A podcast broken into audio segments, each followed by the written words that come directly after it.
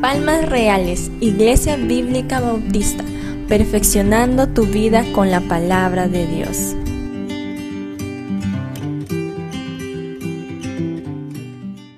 Qué gusto reencontrarnos una vez más en esta ocasión para compartir nuevamente la palabra de Dios. Pero como siempre debemos de hacer nosotros los cristianos, es orar pidiendo la bendición y la dirección de nuestro Dios. Oremos. Padre, gracias damos por esta oportunidad de poder estar juntos al abrir tu palabra y poder así compartir el mensaje que tú tienes para nosotros. Guíanos, Señor, ministranos, que nuestras mentes, nuestros corazones sean iluminados por la obra del Espíritu Santo. Queremos pedir todo esto orando en el nombre bendito de Jesucristo. Amén. Hace poco estuvimos tratando con ustedes una corta serie de tres sermones eh, titulados Cuenta regresiva al Armagedón. Básicamente el tema era que tenía que ver con profecía, eventos finales, qué dice el Nuevo Testamento, qué dice el Antiguo Testamento sobre estos temas.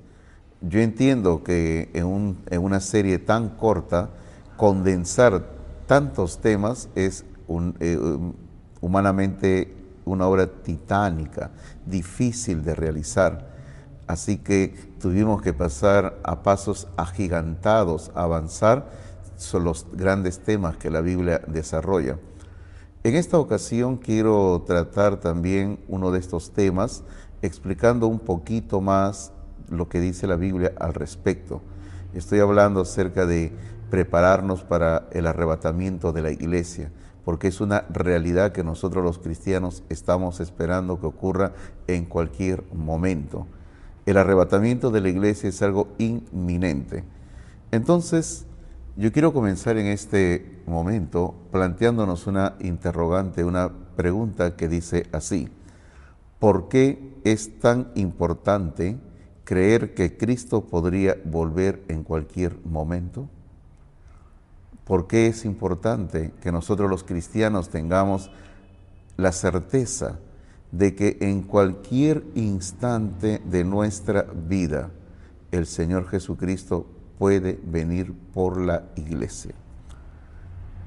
Creo que la respuesta más amplia para esta pregunta es porque la esperanza de la venida inminente de Cristo tiene un poderoso efecto santificador y purificador en nuestras vidas.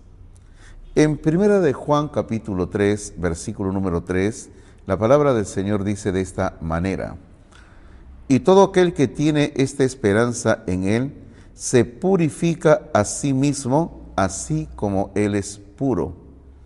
Es totalmente comprensible lo que este versículo dice nosotros, al tener la esperanza en Cristo, la esperanza en su venida, de acuerdo al versículo anterior al versículo 2, al tener esta certeza, esta esperanza que Cristo viene, esto va a actuar en nosotros o va a tener en nosotros un efecto de purificar nuestras vidas. Cuando aquí se habla de purificar, se está hablando de santificar. Es decir, cuando tenemos la plena certeza de que Cristo viene en cualquier momento por la iglesia, es decir, por nosotros los cristianos, por nosotros los creyentes, esto nos tiene que animar a que vivamos una vida santa, una vida agradable a Dios, una vida de entera consagración, como diría aquel antiguo himno. El hecho de saber que Cristo está cada vez más cerca debe motivarnos a realizar tres acciones esenciales en nuestra vida. Acción número uno, debemos de estar preparados. Acción número dos, hay que procurar cada día ser más semejantes a Cristo Jesús. Acción número tres, hay que despojarnos de todas las cosas propias de nuestra vida antigua cuando no teníamos a Cristo.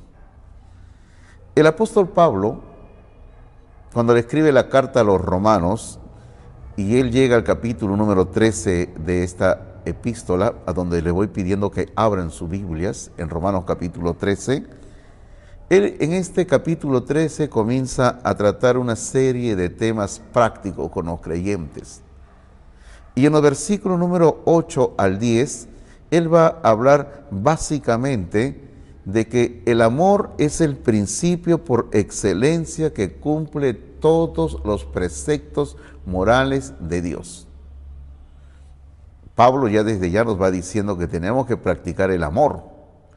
En 1 Corintios capítulo 13 versículos 8 al 10 leo y yo quisiera que usted pueda conmigo ir observando las veces que aparece la palabra amor o amar en sus diferentes conjugaciones. Observe usted lo que dice capítulo 13, versículo 8 al 10 de Romanos. No debáis a nadie nada, sino el amaros unos a otros. Porque el que ama al prójimo ha cumplido la ley. Porque no adulterarás, no matarás, no hurtarás, no dirás falso testimonio, no codiciarás y cualquier otro mandamiento en esta sentencia se resume, amarás a tu prójimo como a ti mismo. El amor no hace mal al prójimo, así que el cumplimiento de la ley es el amor. Mucho me gusta y me atrae la expresión de Pablo al final en el versículo número 10, donde él dice, el amor no hace mal al prójimo. Al prójimo sí le hace daño la indiferencia, el odio, la apatía que podamos tener hacia otra persona. Pero, en esencia, Pablo nos está haciendo una llamada urgente a vivir en obediencia al gran mandamiento de amar. Y tenemos que practicar el amor todos los días de nuestra vida. Es por eso que si seguimos con la lectura, en este mismo capítulo 13 de Romanos, los versículos 11 al 14, donde vamos a centrar el sermón de esta mañana, dice así en el versículo número 11, y esto, conociendo el tiempo que es ya hora de levantarnos del sueño, porque ahora está más cerca de nosotros nuestra salvación que cuando creímos. La noche está avanzada y se acerca el día. Desechemos pues las obras de las tinieblas y vistámonos las armas de la luz. Andemos como de día, honestamente, no en glotonerías y borracheras, no en lujurias y lascivias, no en contiendas y envidia sino vestido del Señor Jesucristo y no proveáis para los deseos de la carne. Este llamado que el apóstol Pablo hace a toda la iglesia es un llamado en esencia, es un llamado a despertar, porque el regreso de Cristo está cada vez más cerca.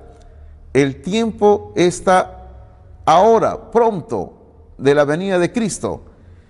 ¿Y qué vamos a hacer nosotros? Porque el tiempo se acerca de la venida de Cristo. Sencillamente lo que Pablo nos está diciendo aquí es, tenemos que conocer el tiempo. En estos versículos 11 al 14 que hemos leído, vamos a encontrar tres llamadas fundamentales que Pablo hace a la iglesia en Roma y también nos hace a nosotros para que estemos preparados, apercibidos, que no nos tome desprevenidos de que Cristo viene pronto por su iglesia. Vamos primeramente a dividir este pasaje de Romanos 13, 11 al 14, para que podamos visualizar lo que acá se nos dice. Primero, en el versículo 11 comienza con una línea lo que yo llamaría como una introducción a esta sección de versículo 11 al 14. La primera línea dice, y esto, conociendo el tiempo.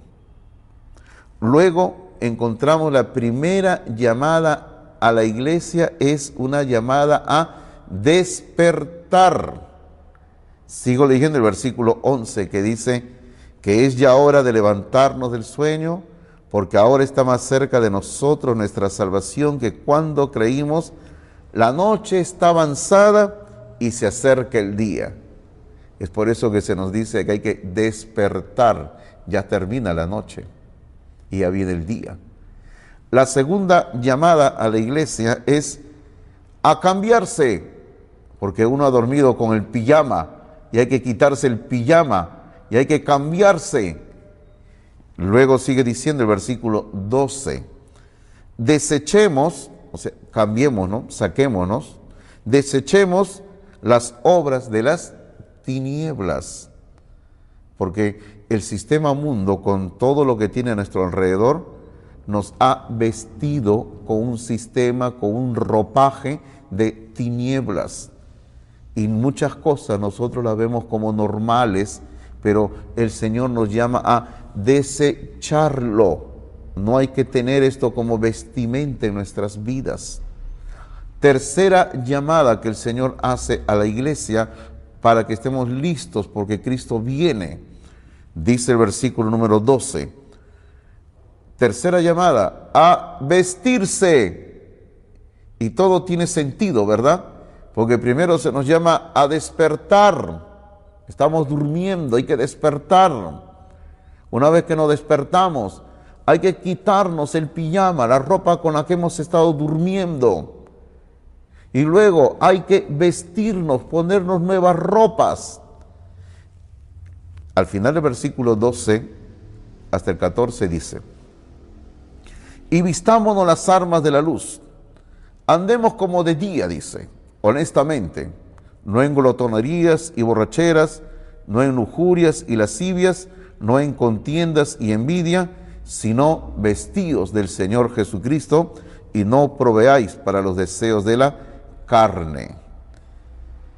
Yo quiero primero tratar con ustedes la línea, la primera línea que encontramos en el versículo 11, donde dice, conociendo el tiempo. Porque en todo el pasaje que hemos leído de los versículos 11 al 14, se nos habla bastante del tiempo. Mire usted, en el versículo 11, por ejemplo, usted encuentra la palabra, dice hora, ya es hora. Esto tiene que ver con el tiempo. Luego en el versículo 11 también vuelve a decir, porque ahora, ahora, tiene que ver con tiempo, ahora, ahora dice. Luego, en el versículo 12 dice, la noche, noche, tiene que ver con tiempo, la noche está avanzada, dice, se acerca el día. Y en el versículo 13 otra vez aparece la palabra día. Ahora es el día, hay que vivir como de día, dice. Pero observe usted que el versículo 11 comienza diciendo, conociendo el tiempo. ¿Por qué? porque el versículo 12 dice, la noche está avanzada y se acerca el día. Cuando Pablo escribió esta parte de Romanos, eh, él en su mente básicamente tenía dos palabras que podría haber usado, una de ellas. Él podría haber usado la palabra para tiempo, la palabra cronos o la palabra kairos. ¿Cuál es la diferencia? Bueno, son sinónimos. La dos se traduce como tiempo. Pero la diferencia es lo siguiente, que la palabra cronos tiene que ver con medir el tiempo con las horas del día conforme avanza el sol y las fechas en el calendario y también los días de la semana, lo que nosotros hacemos habitualmente. Por ejemplo, hoy es domingo, ese es el cronos. Mañana es otro día, lunes, ese es el cronos. Hoy, en este momento, estamos a esta hora, ese es el cronos. Pero Pablo, de exprofeso, empleó aquí la palabra kairos, y es la misma palabra que él va a emplear en otras partes del Nuevo Testamento cuando habla de la certeza, de la inminencia de la venida de Cristo. ¿Y qué sentido tiene la palabra kairos? La palabra kairos, hermanos míos, en el Nuevo Testamento también se traduce por tiempo, pero es un término que se aplica a cierto momento específico, a una época, a una era. O sea, es un término mucho más amplio que la palabra cronos. Por lo tanto, cuando el apóstol, bajo la guía del Espíritu de Dios, dice aquí, conociendo el tiempo, tiene que ver con que seamos capaces de entender la era actual en la cual estamos viviendo. Ese es el llamado que Pablo nos comienza a hacer. Hay que llegar a entender la era actual en la cual estamos viviendo. Nosotros los creyentes tenemos que pedirle a Dios que nos dé discernimiento, capacidad espiritual para entender el tiempo en que estamos viviendo. En el Antiguo Testamento, y doy la cita para que usted pueda chequearlo, en Primera de Crónicas, capítulo 12, en el versículo número 32, cuando se comienza a hacer un listado de los diferentes grupos familiares dentro del pueblo de Israel, se encontró un grupo de familia a quienes se les llama en la Biblia los hijos de Isaacar. Y ahí en ese versículo, Primera de Crónicas 12:32, dice que los hijos de Isaacar eran entendidos en los tiempos. Y no se refería a que ellos podían decir si iba a haber lluvia o si iba a haber sol. A eso no se refería. Porque el versículo completo dice que los hijos de Isaacar eran entendidos en los tiempos y que sabían lo que Israel debía hacer. O sea, eran hombres que habían desarrollado un discernimiento espiritual tal que podían entender el tiempo que se estaba viviendo y ellos podían proveer dirección espiritual al pueblo de Dios, al pueblo de Israel.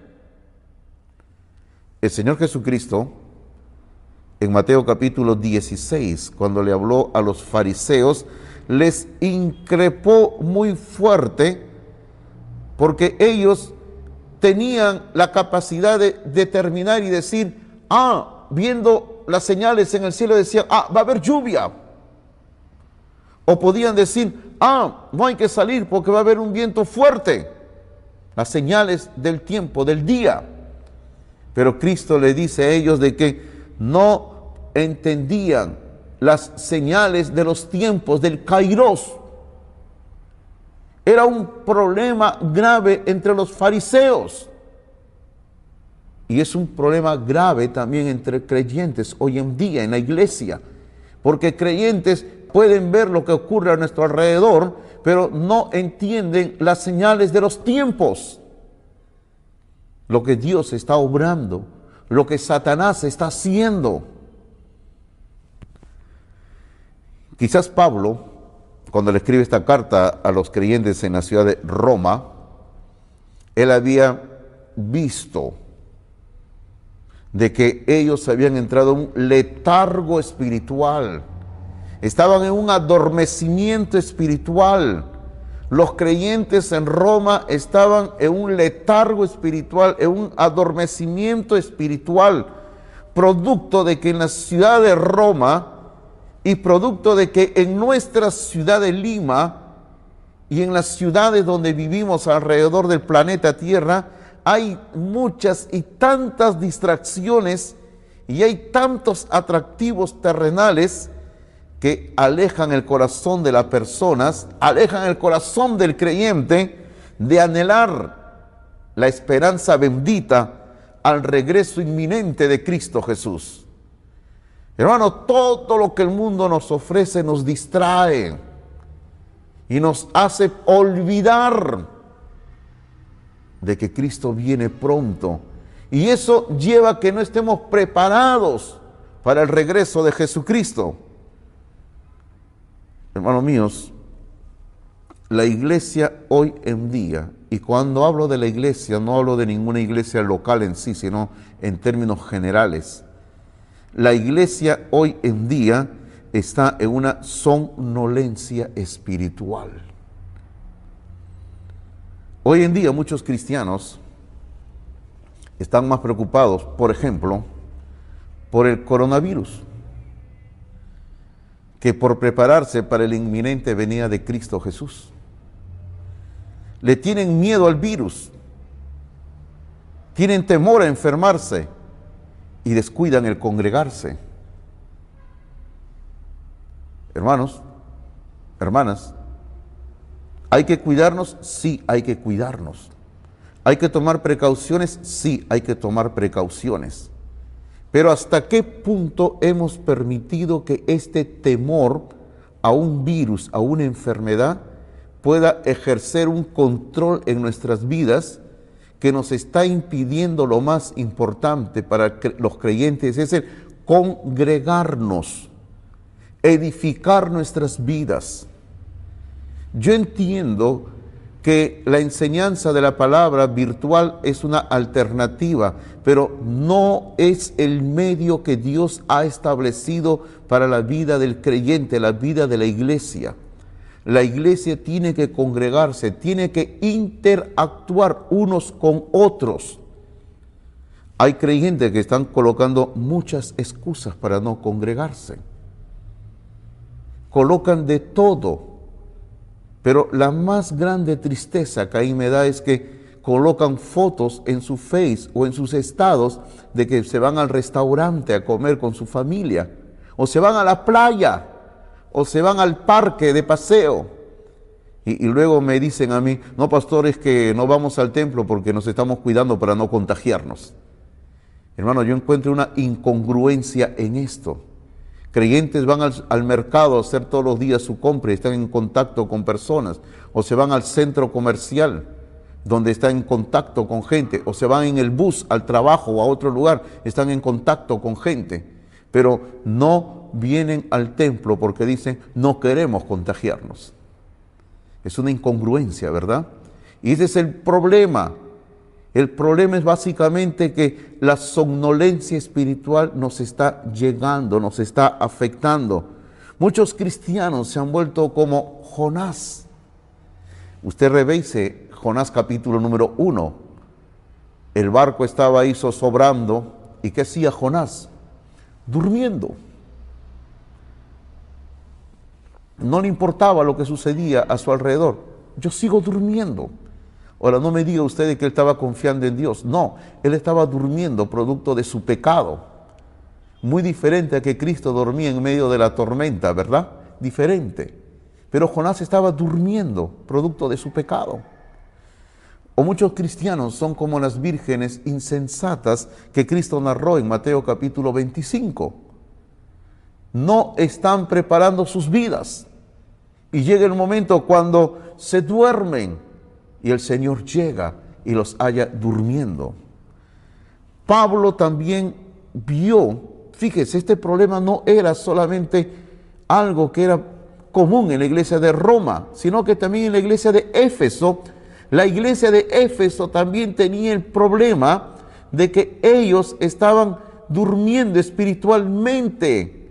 La somnolencia espiritual producto de la influencia del sistema mundo los había afectado y Pablo les llama a despertar.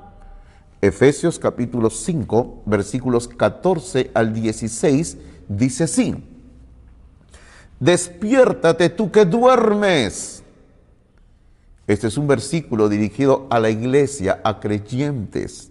Despiértate tú que duermes y levántate de los muertos. O sea, no sigas durmiendo entre los muertos con los muertos y te alumbrará Cristo. Mirad pues con diligencia cómo andéis, no como necios, sino como sabios, aprovechando bien el tiempo, aprovechando el kairos, la era en que estamos, porque los días son malos. Hay que aprovechar el tiempo, la era en que estamos. Este tiempo, esta era en que estamos, hay que alistarnos para la pronta venida de Cristo, hermanos míos.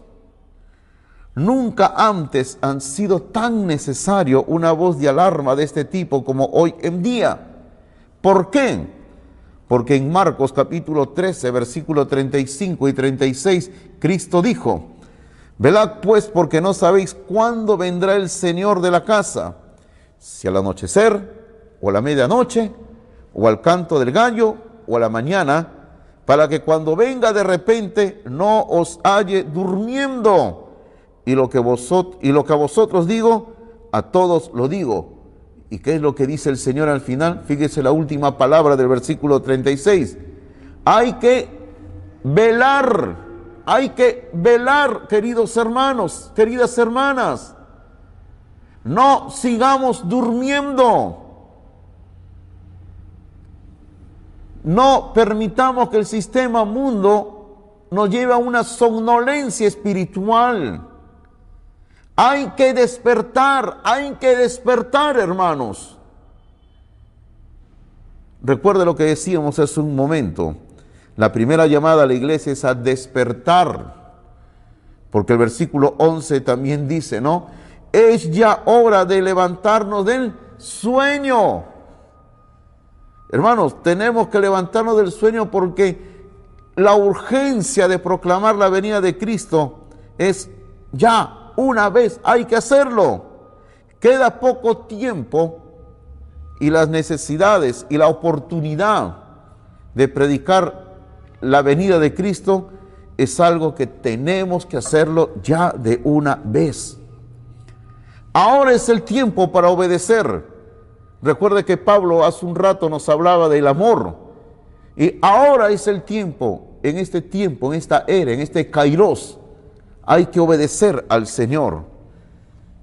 Consideremos que cuando Pablo escribió esto hace dos mil años atrás, eh, él estaba diciendo, estamos ya cerca, estamos cerca, dice, pero han pasado dos mil años y ahora yo le puedo decir, estamos más cerca todavía Estamos más cerca todavía de la venida de Cristo, porque el versículo 11 dice, ahora, hace dos mil años, ¿ah? ahora está más cerca de nosotros nuestra salvación. Hermanos, no hay que bajar la guardia. Estamos más cerca de la venida de Cristo que hace dos mil años todavía. Hermanos, es perfectamente natural y yo lo entiendo así, que es algo natural para los irreligiosos, para los escépticos, para los incrédulos, para los burladores, que ellos tengan que estarnos sacando en cara, burlándose y diciendo que como Cristo tarda en venir, han pasado dos mil años, tu Cristo no viene. Hermano, ellos pueden burlarse de que Cristo no viene, pero nosotros tenemos la plena certeza de que Cristo sí va a regresar pronto por la iglesia. Porque en segunda de Pedro capítulo 3 versículo número 4, eh, hablando de un problema que había en esa época, fíjese, hace dos mil años, ¿ah? hace dos mil años, Pedro dice, ya habían burladores. Segunda de Pedro 3, 4 dice, diciendo esto, los burladores, ¿dónde está la promesa de su advenimiento? ¿Mm? Así hay gente hoy en día, ¿verdad? Que andan diciendo, ¿dónde está la promesa? No cumple su promesa de su venida. Porque desde el día en que los padres durmieron, todas las cosas permanecen así como desde el principio de la creación. Ok, esta puede ser la forma de pensar del, mundo, de gente que no conoce a Cristo. Donde dice, ha pasado dos mil años si no viene Cristo, entonces esto es una mentira.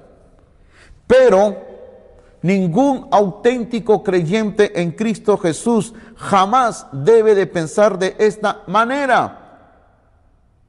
Siempre tenemos que recordar esas palabras que Pablo colocó casi al final de su primera epístola a los Corintios en el idioma arameo. E, él dijo, Maranata, Maranata. Y Maranata quiere decir, Cristo viene, Cristo viene. La palabra de Dios garantiza que Él volverá. Nuestra esperanza debería ser cada vez más fuerte y no disminuir mientras Él demora su venida. Qué hermoso, ¿verdad? Cada día más bien debe haber en nuestro corazón más fuerza, más fuerza, porque Cristo regresa. Cuando Pablo dice en este versículo 11, ahora está más cerca de nosotros nuestra salvación que cuando creímos, lógicamente no está hablando de la salvación espiritual, de que recién voy a llegar a ser hijo o hija de Dios. Ese no es el sentido de aquí esta palabra que Pablo está hablando, de la palabra salvación. Pablo está hablando aquí de la consumación de nuestra salvación, o sea, de que nuestra salvación esté completa. Cuando habla de nuestra salvación, se refiere a una salvación completa. Pablo jamás está sugiriendo que los creyentes en Roma no fueran salvos. En este contexto, la palabra salvación se refiere a nuestra glorificación en Cristo, que esa es la meta final de la salvación que Dios tiene preparado para nosotros, según el libro de Romanos capítulo 8, versículo número 30. Porque la salvación es algo global, completo, abarca lo que el Señor hace en el momento en que uno recibe a Cristo pero la salvación también tiene un aspecto escatológico futuro que ocurrirá en nuestra vida en el momento de nuestra muerte o en el momento en que el Señor nos lleva a su presencia en el arrebatamiento, que es la glorificación de nuestro cuerpo, la transformación de nuestro cuerpo. En primera de Juan 3, 2 dice, sabemos que cuando Él se manifieste, Cristo viniendo por la iglesia, cuando Él se manifieste, dice, seremos semejantes a Él. Glorificación de nuestro cuerpo. En Filipenses capítulo 3, versículo 20 y 21 dice Pablo de esta manera, mas nuestra ciudadanía está en los cielos, de donde también esperamos al Salvador, al Señor Jesucristo, el cual transformará el cuerpo de la humillación nuestra para que sea semejante al cuerpo de la gloria suya por el poder con el cual puede también sujetar a sí mismo todas las cosas, para tener un cuerpo semejante al cuerpo de la gloria suya, dice este versículo, glorificación. Y en Hebreos capítulo 9, versículo 28, aquí va a ser aún más preciso, todavía más puntual. Dice así, Cristo aparecerá por segunda vez sin relación con el pecado para salvar a los que le esperan. Ahí está más claro. Cuando Cristo venga, cuando Cristo regrese, va a rescatar, sacar a su iglesia y va a salvarla. O sea, es decir, va a transformar su cuerpo, va a glorificar nuestro cuerpo.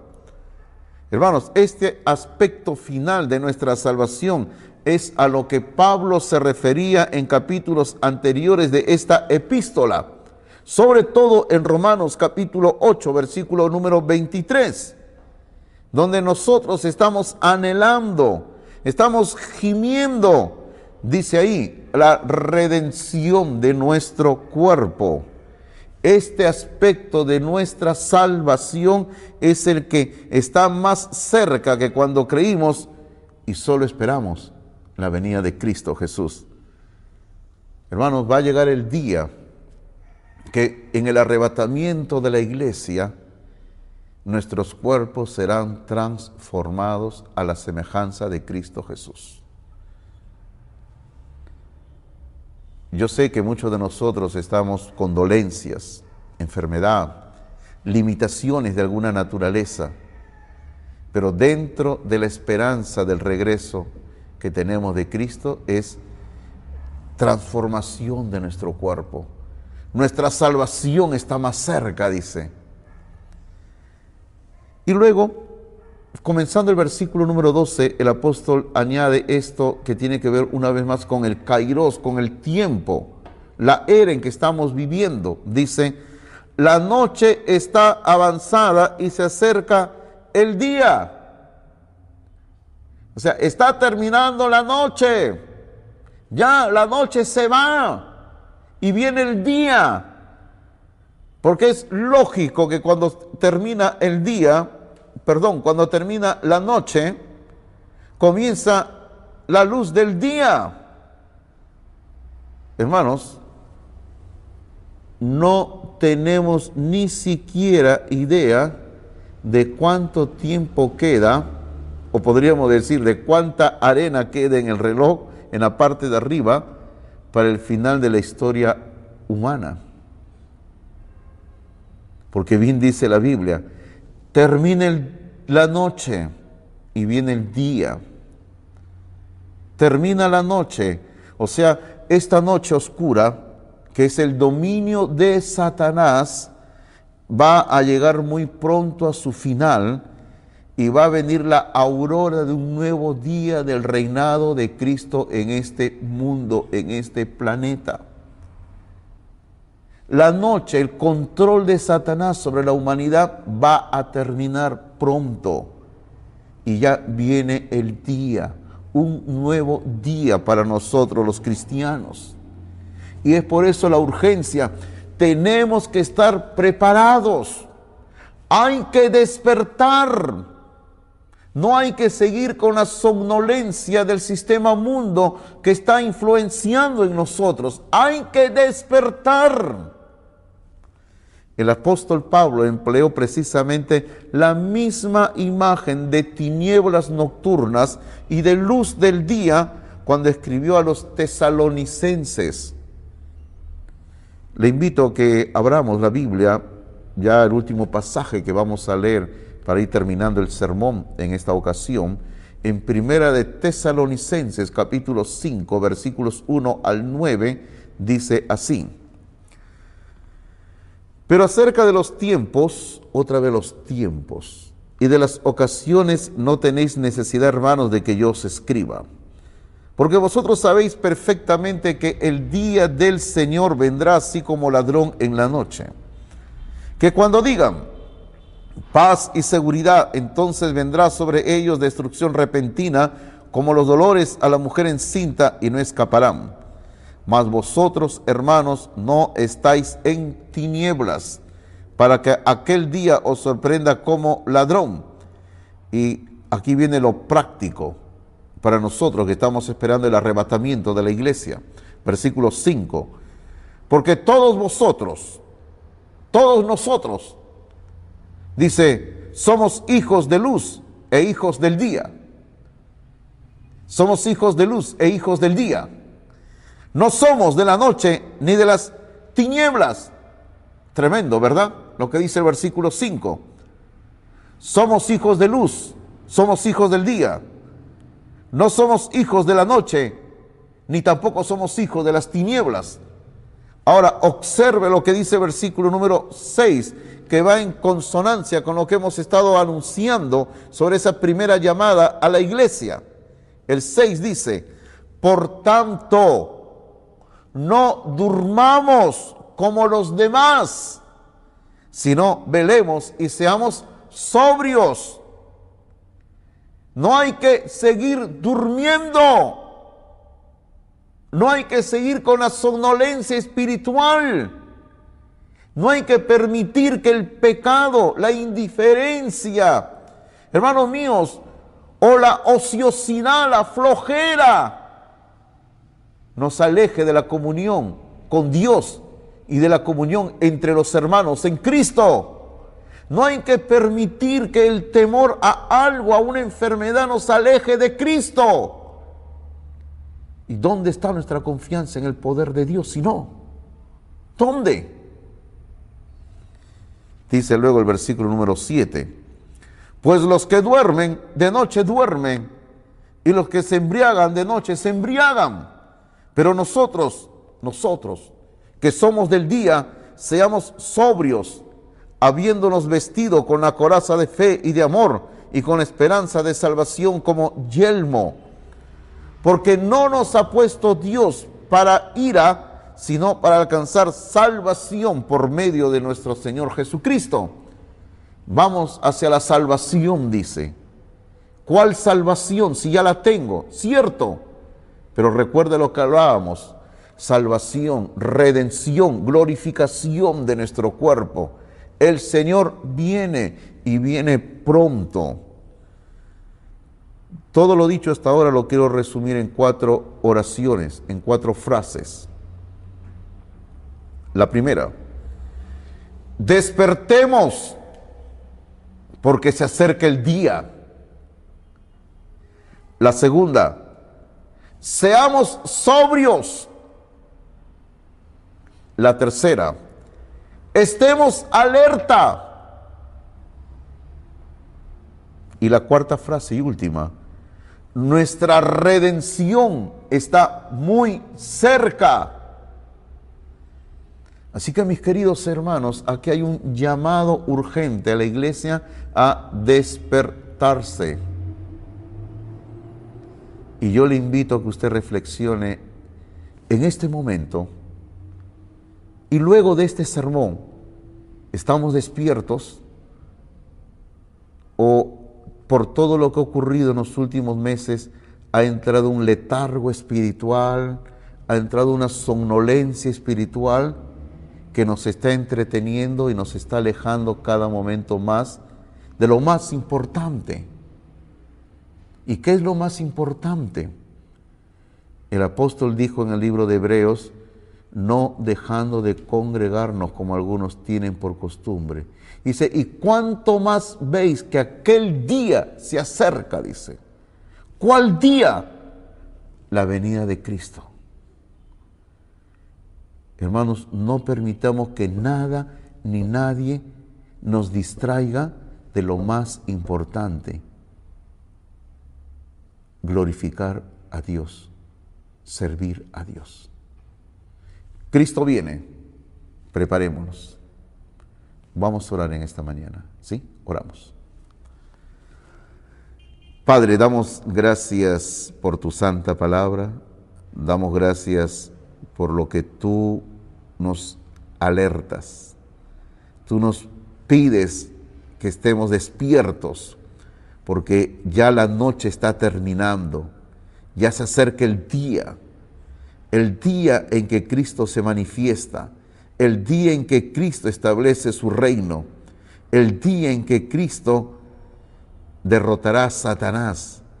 Y nosotros, la iglesia, tenemos que estar despiertos y tenemos que anunciar a toda persona, Cristo viene, Cristo viene, porque es una realidad, Señor. Padre, yo entiendo que tenemos que cuidarnos, tenemos que tomar medidas para protegernos.